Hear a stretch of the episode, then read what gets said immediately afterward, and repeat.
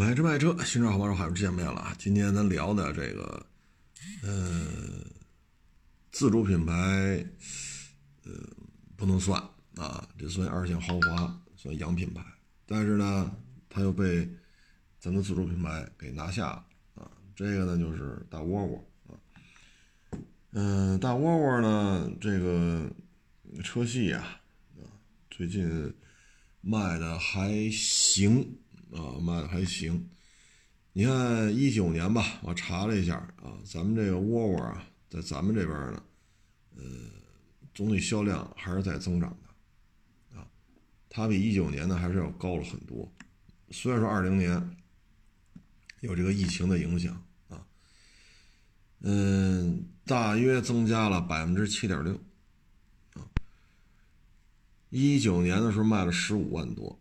二零年卖了十六万六，啊，这个在二零二零年这个疫情背景当中吧，作为二线豪华也是不容易啊。毕竟呢，它是要跟雷克萨斯啊、卡迪拉克啊，啊，呃，它是要跟这些车啊同场竞技的。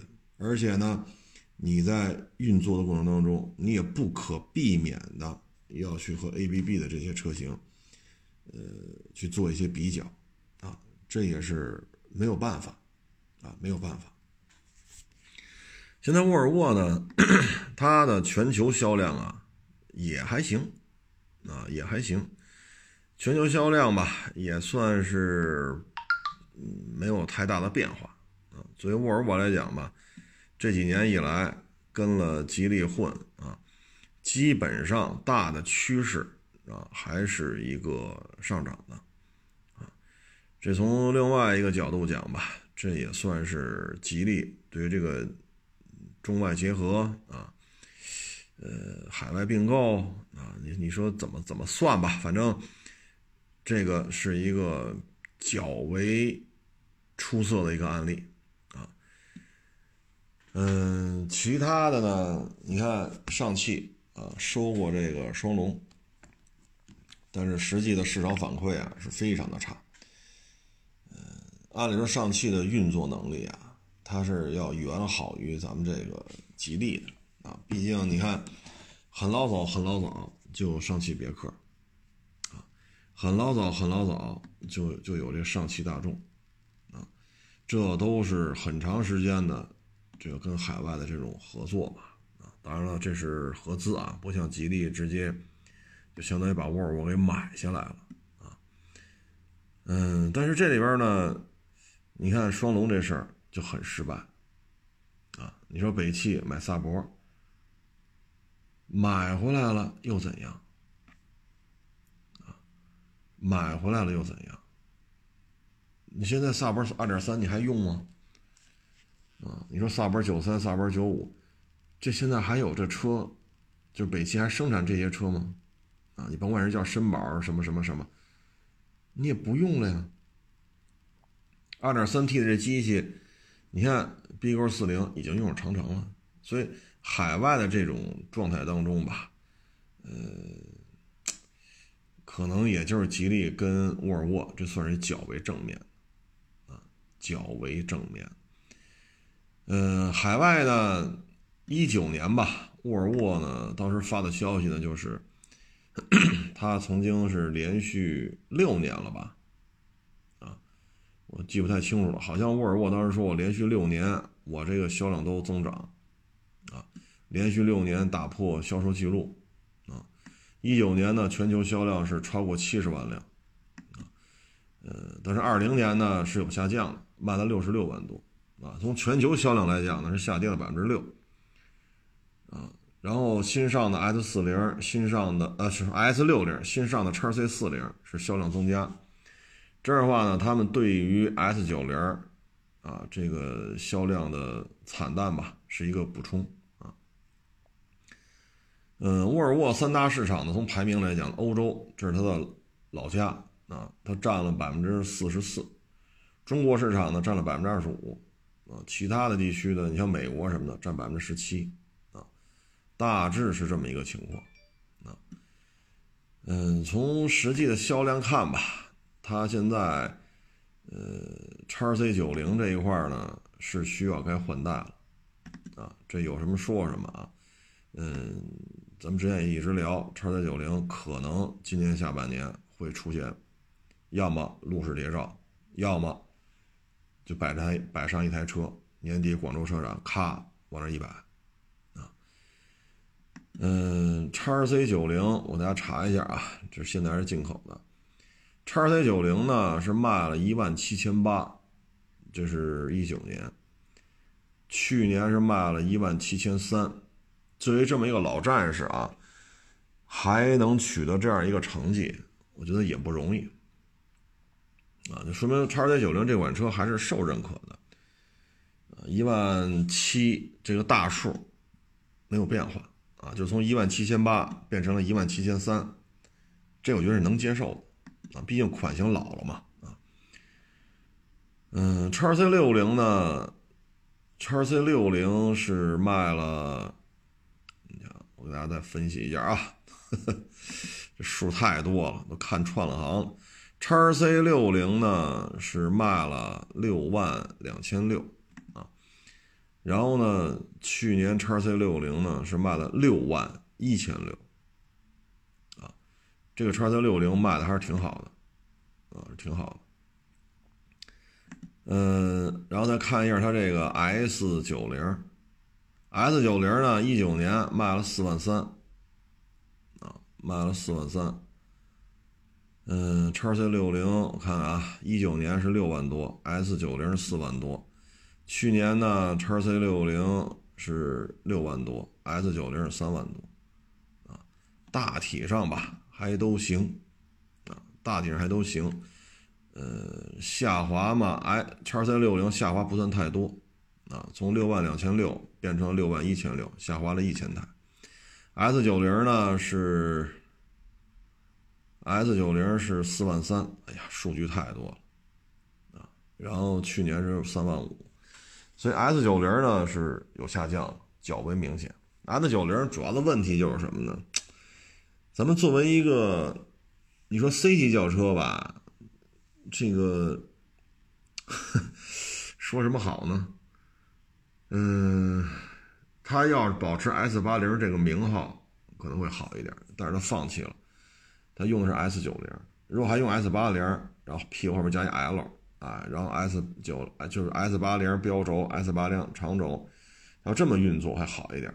你换成 S 九零吧，老一辈的消费者对于这车不了解，新一来的消费者呢，一看这车刚出的，啊，原来没有这车，所以他也不好弄。啊，所以为什么自己个儿把自己个儿的 S 八零给放弃了？就是命名上是出现了一个自己给自己找一麻烦，相当于。至于其他的嘛，哎，反正是便宜，啊，确实是便宜。你说二十多万，啊，你说你要买这个 S 九零是没问题的，啊，无非就买个低配的。但你要说，啊，说咱要买一个 A 六啊、宝马五啊、奔驰 E 呀，啊，说二十多万这费劲了，啊。但是沃尔沃 S 九零呢，你二十七八万、二十八九万，反正转转呗，啊。转转呗，嗯，不保证您当地说二十七也能提啊，反正二十八万多、二十九万多，怎么着你也能找着一个啊。这个是要比 A B B 的价格是便宜一大截的啊，它的包牌价呢，可能也相当于人家的裸车价最低配啊。这还是跟 A 六聊啊，跟宝马五、跟奔驰 E 就不好说了。嗯，它现在呢就是产品不多，叉 C 四零、六零、九零。四零呢，中期改款不是六零呢，中期改款，该不该做呢？啊，六零没有那么老，九零呢是要换代，四零呢是刚上市，所以它的节奏拿捏的还行，小中大三款车，嗯，刚上市的，卖了两三年的，该换代了，它基本上拿捏的比较好。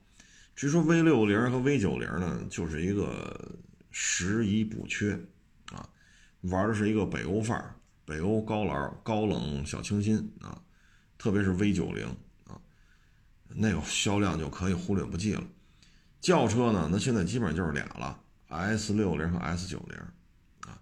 S 六零呢，去年卖了两万一啊，作为一个新上的二线品牌吧，也也还行啊，也还行啊。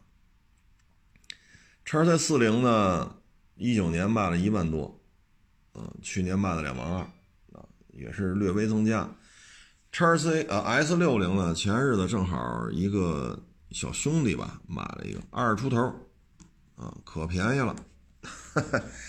然后这车吧也挺神啊，因为它的加速能力啊还真不慢。啊，他当时那车二十二吧，是是多少来着？去年底啊，去年年底提的裸车啊，好像是二十二啊，二十二。嗯，我还看了一下，我说这车就是他那车啊，大致性这个性能嘛还行啊。嗯，车的零百加速啊，咱就别跟三二五比了，咱就跟三二零啊，跟这个比，零百加速还是要比这宝马三二零还是要快一点啊，还是要快一点。这个我觉得也算是它的一个卖点吧。嗯，如果跟这个标轴是标轴啊，因为 S 六零没出这个长轴，就标轴对标轴的话呢，零百加速要快，它比三二零 i 跑的要快，价格也低很多啊，因为它那车是二十二吧，啊，二十二 T 的，嗯，不是最低配，是次低配，零百加速好像是七秒七，三二零 i 呢是九秒吧。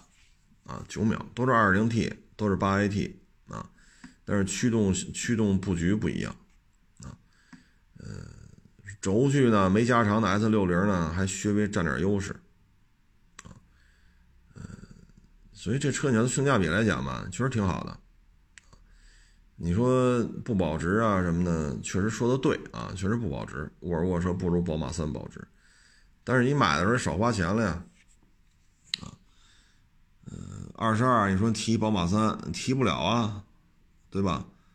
所以这个人家买的时候也考虑来考虑去啊，人觉得也还行啊，也还行。嗯，你看现在要提三二零 i 的话，基本上啊二十八、二十九万三千九嘛，大致店里的提车价二十八，或者稍微低一点二十七万大，这是裸车价。而他这车呢，基本上就二十二，他是去年年底买的，现在我就不清楚了。所以你买车的时候，你少花了七万，七到八万，啊，七到八万的话，加上这背出来的购置税，那差价肯定是八万以上了，啊，那将来在卖的时候呢，可能两车的差距就差几万，啊，就差不了那么多了。所以你就这么比的话呢，买的时候少花钱了，卖的时候我也少卖点儿。这不也正常？所以从沃尔沃保值来讲，你要这么算，它也还行啊。而买回去开着还挺满意的，提速快啊，这七秒七，那三二零 i 九秒，这差距有点大，这个啊，呃，反正他买回去开到现在也得有四个月了吧，三个多月四个月了，挺满意啊。从沃尔沃整个看吧，基本上 SUV 就是仨，轿车呢。就是 S 六零、S 九零，就是俩啊，所以呢，基本上就是五款车，SUV 仨，轿车俩，就靠这五款车。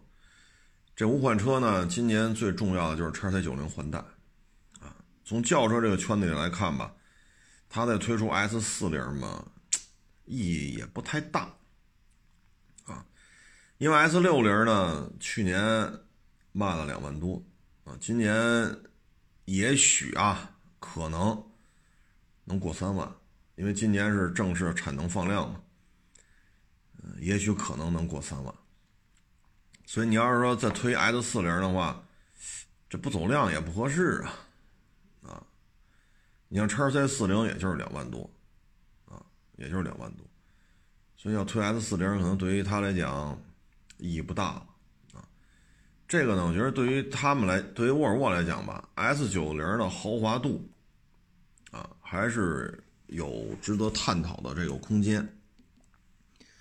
你作为一个豪华品牌来讲，没有 D 级轿车啊，说 V 十二啊，什么 V 八呀，现在对于沃尔沃来讲啊，这都扯淡了，因为全系就二点零了啊，他没把他那 1.5T 给你装上就不错了啊，2.0就是大排量，所以这个对于沃尔沃来讲，我觉得就是怎么让 S90 看起来更加的豪华，这是一个值得探讨的地方啊，嗯，奢华的感觉吧，啊，品牌的传承，这两点是很重要的。至于颜值呢，我觉得 S 九零不难看，啊，不是那种说特别膈应的感觉。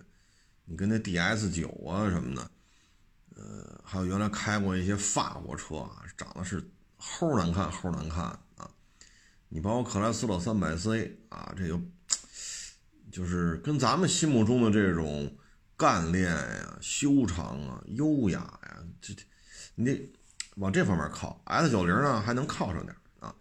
但是我觉得呢，就是当时换名字这个问题，但是现在改不合适了啊。剩下就是配置啊，怎么增加配置啊？沃尔沃的车呢，反正就是很安全啊。中保研，中保研有什么事儿都找他，有什么事儿都拿他打样啊。这确实 也是名声在外了。但是怎么能让它显得更豪华啊？呃，我觉得这是目前杀伤力吧。啊，譬如说，啊，嗯，你像这个烫定动定，你能不能给它做成标配？啊，呃，方向盘烫烫爪能不能做成标配？这些东西呢，现在看呢，就是加热，啊，加热前排加热，这现在是做成标配了，但是前排通风不是，后排加热也不是标配，啊，如果想增加竞争力呢，我觉得就是这些小玩意儿。成本增加不高，但是给人感觉特别的实用啊！你就要我说，像沃尔沃 S 九零，说咱起步价四十万零几千，要进一步增加销量，就是全系标配四座烫定、烫爪、前排加通风啊，俗称的动定啊，然后标配三六零，这些成本真的是很低，只有这样的话才能增加它的竞争力啊。嗯。咱们这个反正动力就没办法了，地级轿车呢咱也没有，啊，然后大尺寸 SUV 咱也没有，所以这对沃尔沃来讲，对二线豪华呢确实比较根儿干。你像卡迪，你说 XT 六啊，轴距这短一毫米，这个那，人有凯雷德 呀，不服把凯雷德找来，那是他们家大哥呀，对吧？你说这个 CT 六啊，宝马七的大体格子。宝马五的定价，宝马三的裸车价，啊，不比宝马三的裸车价还要低啊，人家那也是一大块头子啊。沃尔沃呢，这方面确实差了点，但是你参照现在这种形势吧，你说你让沃尔沃再出一个，嗯，比如说 GLS，比如叉七，嗯，像这种尺码的车型吧，对沃尔沃来讲呢。确实，我觉得有必要，但是我就不知道，依照沃尔沃现在这个能力啊，能不能做出来？啊，吉利肯定会全力支持他的，全吉利如果不支持他，不按照沃尔沃的思维方式去进行运营，去进去进行管理，那这早就分崩离析了。就是吉利肯定也支持，沃尔沃呢肯定也愿意干。但是现在就不知道，如果搞出一个比叉 C 九零还大的 SUV 啊，就类似于 GLS 大叉七啊，就不知道沃尔沃自身能力能不能驾驭。而且呢，现在到了这个级别了，你就必须要上六缸机了啊，你不能说大 GLS 大叉七，好家伙，全是二点零 T 啊，你这干急了眼了，再上个一点五 T。你说再过个五年八年的，会不会说 G L S 大叉七上一点五 T？这咱不好说。那最起码眼巴前这点事儿，是不是还得是个六缸的呀？啊，所以这对沃尔沃来讲，它是有难度的啊。所以对沃尔沃来讲呢，它在二线豪豪华当中啊，比较根儿干。雷克萨斯呢，人有 L S 啊，人家有 L S 五七零啊，有 L S I。L X 啊，就一个大轿子，一个大越野，这个确实，沃尔沃来讲这方面比较根儿干啊，嗯，所以它只能在这五款车里边精耕细作啊。至于说 V 九零、V 六零，算，你说算吧，它也行，七款车啊，但实际上 V 六零、V 九零不走量啊，它战略车型其实就是这五个，三 S、V 俩轿车啊，嗯，它属于一个很有个性的主机厂。你比如 V 六零、V 九零啊，这在国内吧，尤其是像 V 九零，哎呀，你说它这个竞争对手是谁啊？你说 A 六 Allroad 吧，这算。但是呢，没有 V 九零这种非常刚毅啊、非常硬朗的这种范儿，包括内饰风格也是，所以很独特。但是在国内呢，一旦独特了，呃，那就不好办了啊。就是一旦独特了，意味着就是个性，个性了就意味着卖不动。所以基本就是靠这五款车混啊。嗯，依照它这个体量吧，全球卖六十多万、七十多万。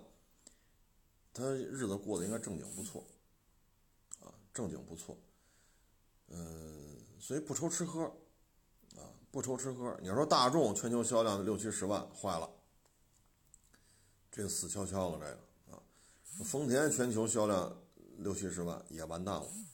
但是对于他来讲没事儿，啊，他就是小家子小小家小业的过得挺好啊。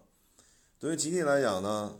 沃尔沃相当于一个技术先锋派，就就就仅限于他们内部啊，像技术先锋派，他自己呢搁这倒腾来倒腾去，啊，然后这个产品出来之后，平台也好，动力也好，吉利这边呢马上进行一个技术方面的借鉴，啊，所以呢这个呢就是是一个良性循环，这边呢我给你沃尔沃足够的支持，你沃尔沃呢就能够。进入一个良性发展，你这点车不停的有有动力系统啊，有车型啊，虽然车很少啊，但是它有步骤、有计划去换代、去更新。那你这边弄完了，我这边就能跟着学，我就能够有对应的一些技术上的这种提升啊。嗯，现在不是都在说嘛，这一代叉 C 九零就要换成领克嘛，啊，叫领克零七，所以这对沃尔沃来讲是很好啊。你像以沃尔沃 XC90 这种状态啊，如果改成领克零七啊，比如说卖个二十七八、三十七八，它还是有一定诱惑力的啊。相当于呢，就是你花了一个 GLE 叉五的价，呃，这个买了这么一个车，但你花的是一个叉三 GLC 低配的价格，它还是有一定吸引力的。而且领克家族本身卖的也还行。嗯，消费者还愿意认，啊，还愿意认。你像我们家小区里边，领克零七，啊，什么领克零七，就领克零三，这轿车啊，高性能的轿车，呃，这二月底三月初，我看摆上一辆了，啊，邻居的，然后领克零一有俩，啊，所以你看小区里边这领克的车还有几辆了，消费者还是认同的。啊所以现在对于沃尔沃，对于吉利，现在就是一个很好的良性循环，这是一个很好的良性循环。这种循环呢，对于沃尔沃来讲是挺好的，对于吉利来讲也挺好。所以你看吉利现在的车底盘的质感、噪音的控制，啊，这个确实不敢想象啊。你像之前什么远景啊、金刚啊啊。再往前，优流啊，自由舰，啊，那都什么乱七八糟？还有那什么 G 叉七，那是一二年、一三年吧，吉利出的车。哎呀，那开着反正能感觉说有进步，但是还是自主品牌那状态。但是现在呢，博这现在应该叫博越了吧？这车改不来改不去的。你再看现在这个，整个的状态就不一样了啊。确实有了明显的改进，啊，所以对于吉利来讲，维持住现状就是一个稳步增加的一个奠基石。对于沃尔沃来讲，干好自己的事儿，大家日子都好过，啊，这边有吉利在背后撑腰，有中国这么大一块市场，最起码能占到百分之二十五的市场份额，就是对于沃尔沃啊，百分之二十五是卖到中国来，然后呢，也有一个生产基地。可以呢，相对低的成本，啊，呃，而且现在疫情嘛，这个国内的生产还是比较稳定的，比欧洲这个疫情泛滥比那样强多了，所以它不耽误它生产，不耽误它销售，啊，这都是让沃尔沃觉得也是比较安心的一个压舱石啊。所以这总体看吧，吉利沃尔沃还是一个，呃，目前是一个比较好的良性循环的状态。嗯，就是说再大级别的 SUV，再大级别的轿车，对于沃尔沃来讲，可能驾驭不了了，因为它放弃。二点零以上的发动机已经放弃了，怎么着也得四五年了吧？从这一代叉 C 九零亮相，它就放弃了二点零以上的发动机，这么多年了，是吧？电动化已经迫在眉睫了。现在说走啊，咱干一大六缸去，或者干一八缸去，这对沃尔沃来讲也是不太合适。慢慢来吧，小家小业的，就这样也挺好，成本也不高。合作之后，反而成本降低了。对于吉利来讲呢，也是良性循环；对沃尔沃也良性循环，所以就是卖啊，没什么不好的啊。至于不保值呢，刚才也跟各位做了一个分享啊，就是 S 六零和宝马三二零 i，你买的时候少花七万啊，那可能得二十八左右提裸车，这二十二啊，或者二十一万多。大致差了七万左右，啊，就是加购置税啊，大致差了七万左右。那你将来卖的时候呢，你这个二手车的价差呢没有这么大，啊，可能也在四五万的状态。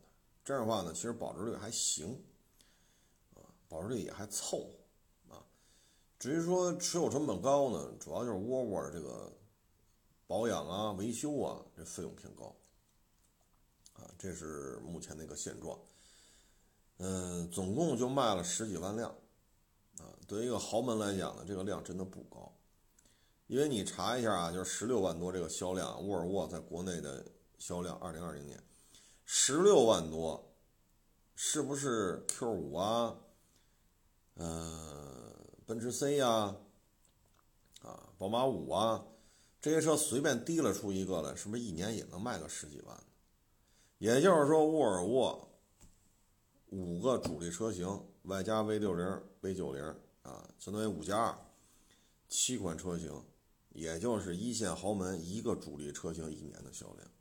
所以对于沃尔沃来讲，它的单一车型的保有量就是低，就是低，就是低的后果就是零配件贵，这是没办法。你说零整比啊，你说这 S 九零和 A 六，你说谁高谁低？A 六一个月就卖一万多，A 六一年就卖十好几万，啊，你 S 九零一年才卖多少？啊，所以有些时候你要从这个角度去看，啊，呃，喜欢就好，啊，你能接受就好。你要说又不喜欢又不接受，非跑这问了，人生苦短，何必呢？是吧？昨天呢，咱刚说完这个教育的问题啊，昨天晚上回家呢。有几个网友给我发链接，我一看，好嘛，北京市呢对于校外教育呢，基本上就是全都给踩了刹车了啊，基本上校外教育全都给停了啊，这个我也没太看明白啊，因为咱不是教育口的，反正这是要给学生减负，还是提高中小学生的体育锻炼的这个？时间占比还是怎么个意思？没太看明白啊。但是校外培训全停的话呢，对于首先啊，咱先说这种从业人员来讲，去年一年很多校外教育呢都崩盘了。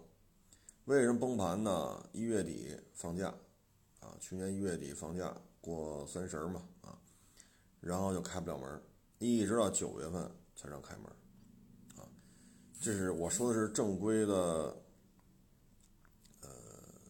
这个正规的学校是九月一号开的学，你说校外培训呢开的更晚，啊，所以去年很多校外培训啊就崩盘了嘛，啊，嗯，一月底关门，九月份还不见得能开，因为正规的中小学是九月一号开的，啊，其他的校外校外校外培训机构开的会更晚，这样的话十二个月你要负担的房租，说给你免免一个月，免俩月的都少。基本上给你免一个月，那这段期间你的房租怎么办？你的人工怎么办？你说你开幼儿园的，说我私私立幼儿园，那你这期间这幼儿园这些老师工资算不算？啊，你说你开校外培训的，那你的校外培训这个房租这些老师的费用又怎么算？所以很多都崩盘了。九月底，九月份吧，陆陆续续开业，这时候才有学费，有了学费呢，才能维持住房租和人工。啊，所以去年呢，作为校外培训来讲，基本上都是赔钱的，有些扛不下去，直接崩了啊。嗯，对于北京来，北京举例吧，你看到了十二月份，顺义、呃，大兴啊，这个这两块又出病例了，所以校外培训呢，很多地儿又不让开了，然后又是过春节。啊，因为这段期间，包括石家庄什么的，就是北京和北京周边确实也是形势比较紧张。然后等到现在了，这二月底三月初了，这又发文又不让开了。如果你二月底收了学费的，那现在不让开，那牵扯退费的问题。所以今年、去年这两年做校外培训的，应该说不是一个很合适的时间点。那至于说检查之后还让不让开呢？看目前意思还是让开的，这个可能还是 有什么想法吧。嗯，反正这二年做校外培训确实不太合适，不太合这个怎么说呢？可能经营状态都不太理想。从现在孩子这个上学来看吧，嗯，没有办法。反正我身边所有的这些。呃，就是哥们弟兄啊，什么邻居亲戚啊，这家里有小孩了啊，无一例外，没有一个说不上课外辅导班的，没有，啊，没有，全都在上，啊，所以现在都停了之后吧，现在学校教的东西啊，确实也是，嗯，你像同样这么大的孩子，有的呢学校就是不留作业，就是考试之前他才留。留那么一礼拜、半个月啊，但是呢，你从长远来看吧，如果孩子这学校真是什么作业都不留，每天回家就是玩儿每天上课啊，比如说上四十分钟，就讲三十分钟，或者就讲二十五分钟，剩下的十分钟、十五分钟就是课堂就把作业做了，回家什么都没有。这个呢，确实是，你看啊，就有没有对比，你就看不出来。另外的小孩呢，人家就做，回家有作业，每天就得做一个多小时、两小时。那做完之后呢，第二天再去上，啊，第三天再去上。时间长了之后，你会发现，没有做预习，没有做复习，因为回家做作业，这要么就是预习，要么就是复习，没有这个流程的，半个学期、一个学期之后，这差距就开始出来了。啊，你作为学生家长来讲呢，肯定。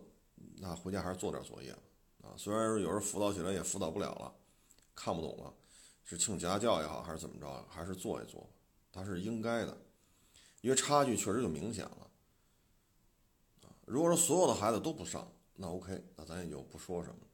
但是现在都太多的人都在上了，所以这个课外培训吧，从这个项目来讲呢，去年、今年 都不是一个挣钱的好年景啊。从学生的现状来讲呢，确实也是有需要的。嗯，至于这事儿将来怎么处理吧，就还是看。啊，目前这意思应该还是开的。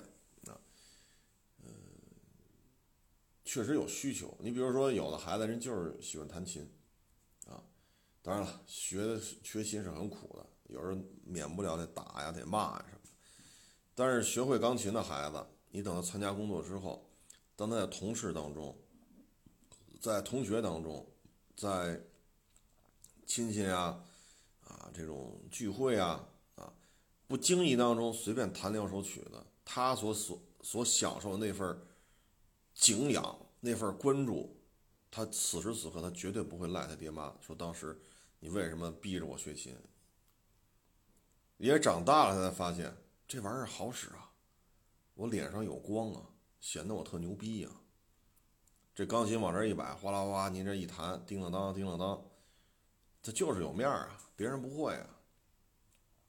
啊，你包括写书法似的，一笔好字儿，那写出来就是不一样。小时候你说有意思吗？没意思，爹妈也得打，也得骂。但是长大了，写了一笔好字儿，到哪儿领导都愿意带着你。为什么呀？写字儿好看呢。你尤其是现在，你说都是手机呀、电脑、iPad 啊、微信呀、email 啊，都是发语音，要么就是敲字儿啊，拿这键盘敲字儿，要么就发语音，已经很少有人再去写字儿了。但凡有哪个小孩儿啊，一来这单位啊，说二十二大学刚毕业，一写字儿，哎呦喂，家伙就跟那印刷体似的。你放心吧，这孩子。从上到下，领导都得想着他。但凡说话呀、接人待物啊，机灵点的，就肯定领导就愿意用。为什么呢？他保不齐他就有写字儿的时候，写出来的就跟那个 电脑里边那什么什么什么这这这个体那个体似的。但是你小时候都得花钱，而且爹妈真得，你说连蒙带骗啊，连打带咋呼，你不这么弄没戏啊。所以现在这全停吧，肯定也不是太合适啊。它也需要一些，嗯，出口，因为不是所有的孩子都不去学啊。只要有一部分去学，另外一部分就会有巨大的压力啊，真是巨大的压力。嗯，咱们之前就举过很多这例子，所以希望吧，希望能尽快能够。该考核考核呀，还是怎么着的吧？反正尽量的有一个呃周期啊。还一个呢，就是开网约车啊。现在开网约车吧，呃，要么就是这个人证没有，要么车证没有，要么你又不是京籍啊，要么就是这个京人京籍啊，京籍京人京车啊。现在最理想就是把车转成营运。啊转成营运，但是转成营运吧，它也很麻烦啊。他会给你提出很多考核，譬如说每个月不低于十五天，譬如说每天得跑个四个钟头或者六个钟头，譬如说每天这四到六个钟头你得接够多少单。所以这个时候呢，就会让很多的这种就是已经正式变更了啊，京人京车啊，然后车也转成营运，然后还有这个营运证。啊，这个那全都办完了，都符合了，但是很多干这行的这些司机朋友就觉得这事儿不对，不对在哪儿呢？平均现在啊，你跑它叫什么来着？是叫你看这这专有名词啊，就是跑那个活儿的，一个小时大约五十块钱，一天要开十个小时，大约就是五百。你要是油车呢，你要开十个小时。好家伙您这，您差不多这一箱油也就交代了啊。然后您挣五百块钱啊，十个小时五百块钱，这是流水啊。嗯，刨去油钱，十个小时你怎么着得吃个盒饭吧？啊，然后这个刨去这个费用，可能也就是一一个月啊，流水，我我所知道的啊，可能做的高的。能做到一万五，啊，但是呢，你要是油车的话呢，你这油钱差不多就得奔着两三千了。那你要跑到一万五的话，每天跑十个小时以上，每天十到十二个小时，那你油钱每个月怎么着得两千块钱以上了。一万五的话，刨去油钱，啊，咱说多点吧，说三千，可能到你手里剩一万二了。然后你这三十天你得吃饭呐。你要每天跑十二个小时，你这外边至少得吃两顿，要不然扛不住。您这个一天最少也得五十，最少得五十块钱吃两顿，那您这个这又一千多，啊，您一万二的流一万五的流水，刨去三分油钱，刨你这一千多块钱人的费用，可能剩一万了，啊，一万了。这一万呢是那五千呢，除了这些东西，可能再加点洗车呀什么的，五千块钱就没了。啊那这一万呢？你还得考虑就是什么呢？因为你转了营运之后，你这车的性质就变了，啊你车的成本摊销你要考进考量进去。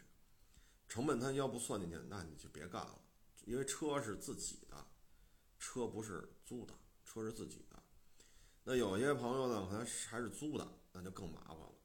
前两天咱说那个那男的开荣威，啊，跟那网友打他那车，那男的是一边开一边哭。他那个份儿钱要到五千多，您算算，玩了命的干。如果说像这种干到一万五，你刨去这五千块钱，这个再刨去五千多份儿钱，那你到手里剩四千多了。四千多在北京怎么生存呢？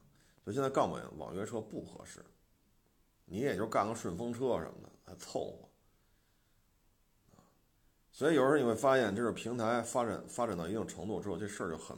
很很无法理解了。车是谁买的？车是网友自己买的。你作为平台，你给这个开这个车就办了营营运证，办了营运车手续，变成营运车了，不是非营运了。你给这个司机发工资吗？不发。你给他上社保吗？不给上。这车钱你负责支出吗？不管，他自己买的。指标你负责解决吗？也不管，他自己解决，什么都不管。要想挣到一万五，一天不能低于十个小时。你从你看咱们新闻啊什么，经常能看到，开车也好，你是老师也好，医生也好，警察也好，他们执行的都是八小时工作制。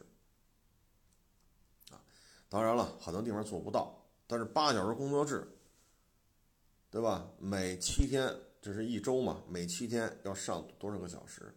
您要是天天跑十二个小时，一个月就这么跑，一个月歇两天，啊，这还是可能赶上个头疼脑热呀，实在扛不住了，啊，歇这么两天，就是让司机这么玩命的干，啊，车是自己出，标是自己出，人是自己出。你又不给人发工资，你又不给人出社保，你又给人提出这么多要求，合理吗？合理不合理？啊，然后如果人的运营证、车的运营手续没变更，抓着了，就是处罚。啊，那作为平台来讲，你这儿解决什么了？那有些网友说他给你报销费用，第一次现在一八年以后抓这种营运车。就是你非法营运啊，抓着的时候备案的，没有时间期限，他按次数算。第一次抓着你了，罚款办完了，你走人。第二次再抓着了，就要扣仨月吧，好像是驾照。第三次抓着就是半年驾照，啊这就非法营运了。它是有记录的，它不像这分儿，十二十二个月一个一个轮回。你扣了十一分没事儿，你到了下第二个十十二个月这周期就是十二分，这个不是，记住了就是给你记录，永远给你记着，而且这种非法运营对于你的将来的一些从事的工作是有影响的，啊，现在呢，据传啊，现在我不没有了解那么多，据传三次抓住非法营营运，这京标能不能保得住，不好说了。有可能这台车这标就不给不给你更新了，你就开上标上这台车开吧，这标就死标了。车一旦报废，一旦转让，这标就没了。啊，现在据说已经到这种程度了。啊，也就是说，你第二次就要扣仨月，第三次要扣六个月。那这仨月没有驾照，你怎么开？你又不持续的给他跑，他凭什么给你报？你让平台给你报销这些罚款，它都是先决条件的。所以一九年的时候，咱们老听众都知道，一九年下半年我录这语音节目就说嘛，好几波网友来找我来，啊，说要买网约车，这 单位解散了，我得找份差事。有的呢说做生意破产了，原来买了三四个车，标也多，车也多，不差钱儿，但是现在生意崩了。我就真得开个车出去跑活去。你看什么车干网约车合适？我一九年节目里说过这问题，啊，一九年说过，当时我对这事情的看法就是不做，不要做。啊，当时咱们节目都是怎么说呢？就是你花个十几万买考拉雷凌混动，百公里四个多油，你再便宜再便宜，这车办完了也得奔着十五万吧？啊，十四五万包牌最低配，啊，钱是不是你就花了呀？花完之后你能挣回多少钱？你能挣回多少钱一旦有了你这个、这个、这个，这叫什么来着？啊，非法运营，对于你们家孩子将来参加工作都是有影响的。为什么呢？政审的时候，他会对于他的父母也一块审查的。你这有非法运营，你的政审能不能过？你说你现在吧，对吧？这个考核啊也特别的多啊，出车时间、着装、话术、礼仪啊。呃，这个你一旦弄不了，你只能去拉那个那叫什么来着？什么什么快车是什么玩意儿来着？啊，呃，顺风车啊，这个就没法干了，啊，这就真的是没法干了。所以我们建议呢，就是不要去做这个了，啊，不要再做这行了，真的是没有什么值得值得，我我不认为这个行业值得你再干了。啊再一个呢，有大量的人，特别是去年，啊，呃，说因为种种原因吧，自己所在的行业或者自己开这买卖不行了，他是需要一个出路，就买这个卡罗拉、雷凌混动跑滴滴啊，跑这个跑那个，这个活儿越来越少，啊，活儿越来越少，但是呢，干的人越来越多。为什么说活儿越来越少呢？因为现在大家收入的预期普遍不乐观，啊，所以呢，原来打车的现在改坐地铁了，啊，原来坐地铁的现在改坐公交车了，实在不行就骑那摩拜单车吧，快八毛的骑一会儿，几公里的事儿就骑骑就完了，还连带着还连带着健个身了啊，所以现在打车的人是越来越少，包括有些单位原来是给你报的，啊，报销地票，现在也不给你报了。那不报销地票他还打吗？啊，所以你这个就不行，啊，你这个，所以活儿就少了，干的活儿的人又多了，然后现在平台呢各种各样乱七八糟的问题啊，确实就比较麻烦了，啊，嗯，所以我建议啊，您要是真想干，我给人建议就是什么呢？您呢就去考一个那个的哥的那个证。然后呢，去找一出租汽车公司，正经八百出租车，您去租一个，租完了之后呢，每个月呢少则三四千，多则四五千啊，您呢就拿那个去跑去就完了，啊，现在呢可能有长安的电动，有北汽的电动，还有一部分伊兰特吧，啊，呃，可能还有点什么桑塔纳什么之类的，啊，捷达啊。您上那儿租一车跑就完了，别费这劲了。你跑完之后，这个代价实在是太高了啊。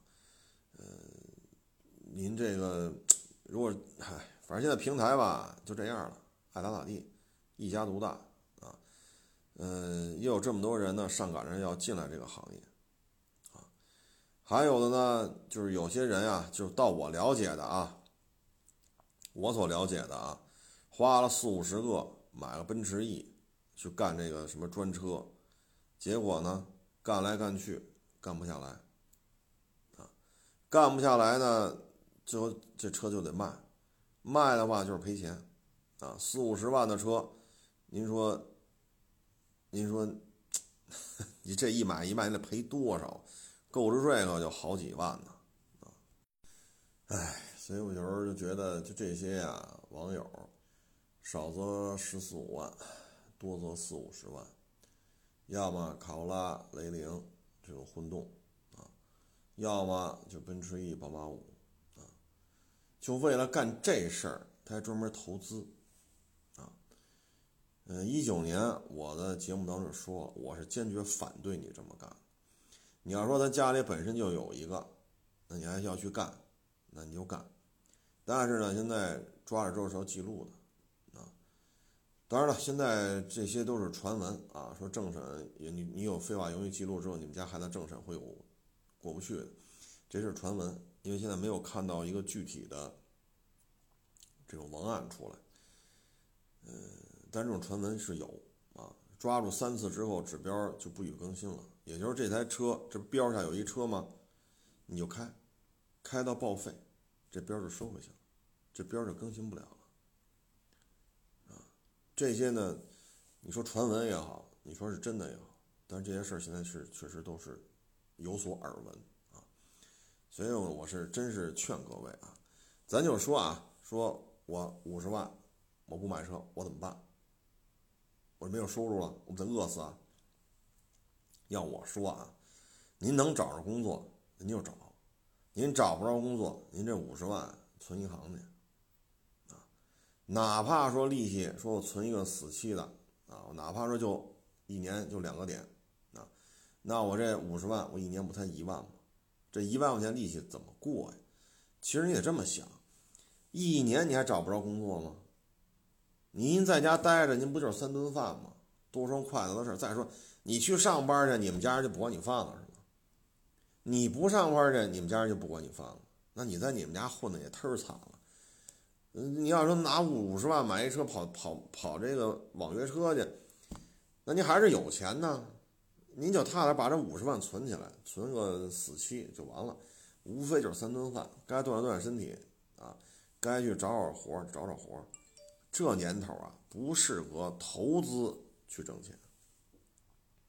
这年头不适合啊，尤其是说花几十万买一车的啊。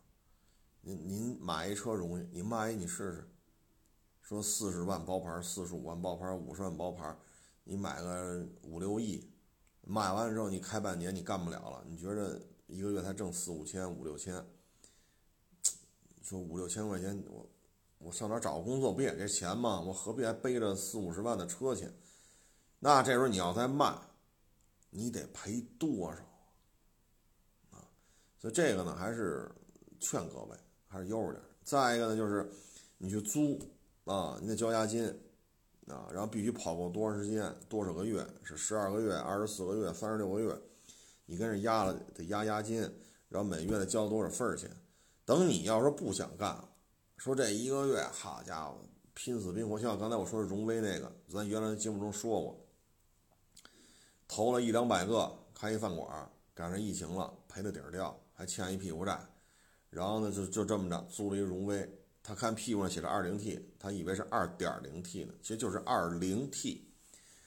然后呢，就拉活，然后我们那网友坐他那车就聊，这一聊，他说：“您这车不是二点零 T 呀。”荣威这一款车就只出过 1.5T 啊，这个车系就没有 2.0T 啊，2.0T 是 1.5T 的实际排量。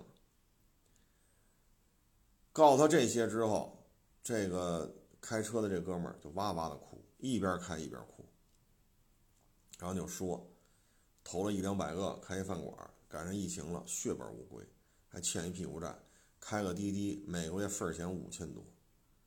拼死拼活的干一万出头，刨去这五千多，手里也就剩个五六千，五六千刨去油钱呢。你一点五 T 和二点零 T 啊，你得不，你是不是得烧油吧？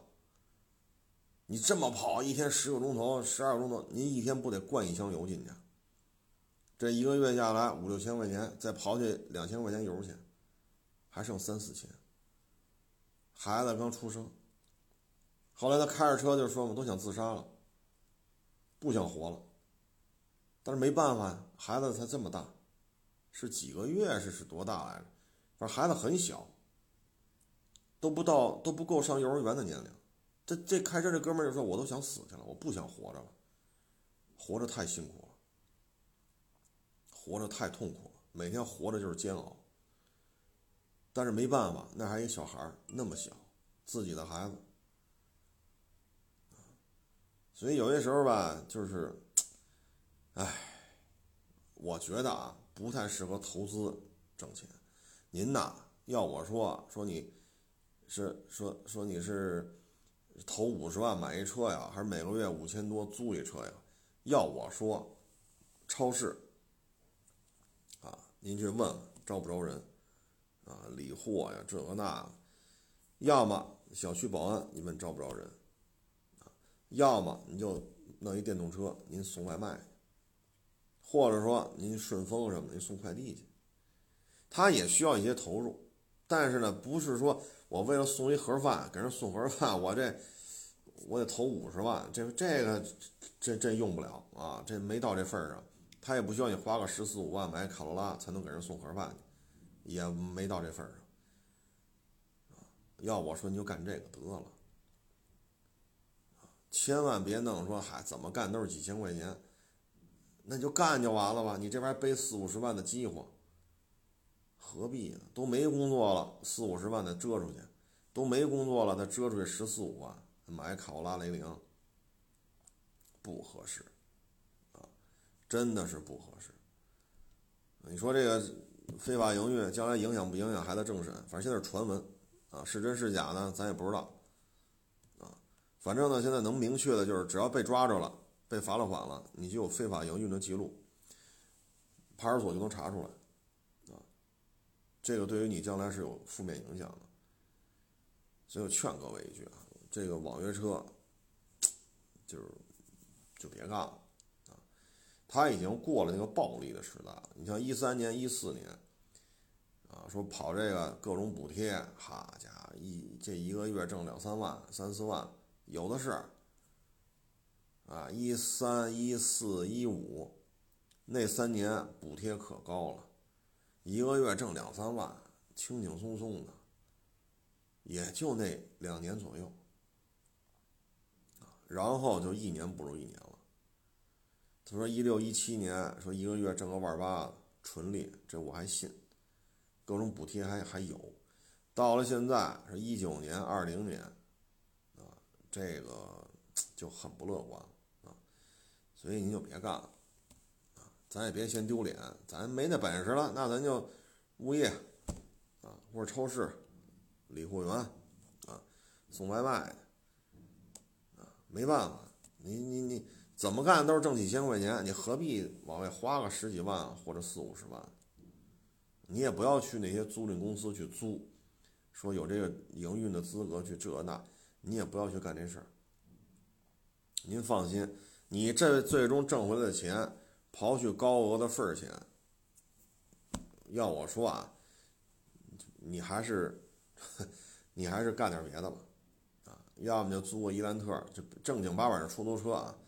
一个月份儿钱四千左右，要是老车双班三千多，新车单班可能得五千左右，大致就是四千多块钱平均下来，你去干那个得了，对吧？你干那个得了，啊，押金呢也有啊，但是相对而言吧，你不用投，你不用投入说一辆车的钱。或者说都是交份儿钱的话呢，正经八百出租车呢，他也可以各种抢单子，啊，他也可以各种抢单子。哎，反正活着不容易啊，能不辞职呢就不辞职啊，能不投资呢就不要投资啊。前两天还有一个也是岁数挺大的啊，说他们家孩子呀大学毕业了，这不是不好找工作吗？就说了，认识一个同学的亲戚，啊，说大厨子，做饭这那那这可好了，说合着干一饭馆吧。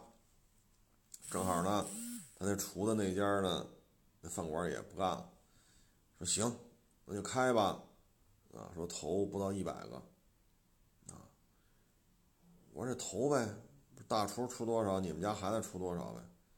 不是，人家大厨说了，人技术入股。就占百分之三十，但是一分钱不出，后厨的菜品、日常的采购都是人家来，让我们家孩子直接出一百个，然后三双方的算三七开，占股份是三七开。哎呀，我要我说呀，我说你就别干了，啊，为什么呢？一分钱不出，赔的都是你们家孩子，挣了还得分他一部。何必呢？啊，你说找不着工作，说你们家孩子又要干餐饮，要我说啊，跟你家孩子说好了，别嫌这个那个，您别挑肥拣瘦的，去这不还有那么多饭馆呢吗？进去打工去。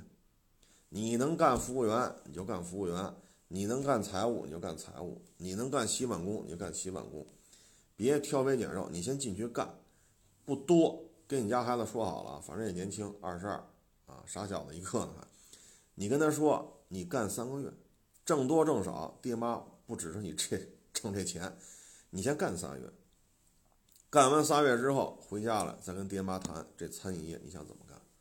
你哪怕是擦桌子、擦擦地的保洁，你哪怕是后厨刷碗的，啊，你哪怕是前台负责收银的，啊，你甭管你是干哪行，你先找一大饭馆子干仨月，然后再说。我说没有这么合作的，啊，还技术入股这个那。我说就您儿子这 二十二，好家伙，这半大小子这年龄，那边是一个老江湖。啊，说炒菜炒二十多年了，你 hold 不住。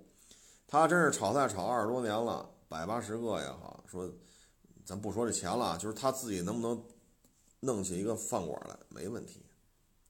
真是说做厨子做了二十年了，自己支办一小饭馆，不叫事儿。啊，我说你别让你们家孩子跟他再联系了，你就直接让你家孩子随便找一饭馆干仨月，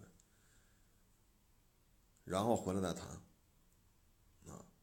不要认为，哎呦，有了他，我投这一百万，我明年是不是变成二百？啊，后年是不是变成三百？我说你们家孩子那就是五迷三道了，啊，想瞎了心了，这是。所以现在这种就是今年吧，打疫苗，我们这儿也让打疫苗的啊，免费的都是。咱们国家打疫苗啊，其他国家也打疫苗，就是有了疫苗的人越来越多，那对于这个抗体呢就越来越多啊。然后再加上隔离啊、治疗啊，呃，所以今年下半年这疫情呢，应该会呈现出一个普遍好转的状态。但你要说今年下半年，说到了七月份，库嚓一下，全地球没有冠状病毒了，这我也不信。哼，我这么说你也不信。所以呢，我只能说下半年会逐渐好转。但是你说恢复到一八年、一七年没戏啊，恢复到一九年都没戏。还是一个漫长的过程，啊，真是说恢复起来，我觉得咱们二二年、二三年了，所以最近这段时间呀，就是切记不要说投资去挣钱，找地儿上班去，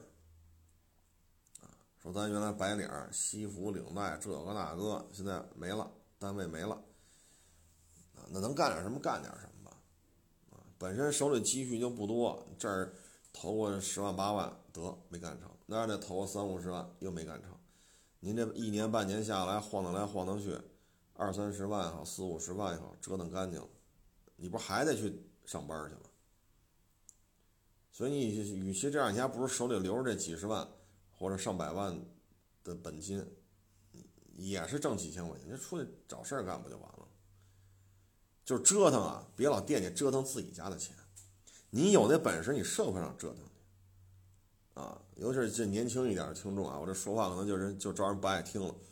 尤其是二十来岁、三十来岁的啊，你有那本事，你社会上折腾，你别跟你爹你妈较这劲，把这棺材本都拿出来要创业，创个毛啊！创个毛啊！二零年、二一年是个创业的时候吗？我这朋友圈加了这么多车商啊，花乡的、亚市的，我很多都不在北京干了。都回老家干了，就是什么？北京的生活压力太高，经营成本太高，竞争太激烈，就回老家了。所以这不是一个适合创业的时候，就是反正这么说也确实招人不爱听啊，但确实这就是现状。以我啊，没什么文化，没钱没权没势，我理解的社会就是这样啊。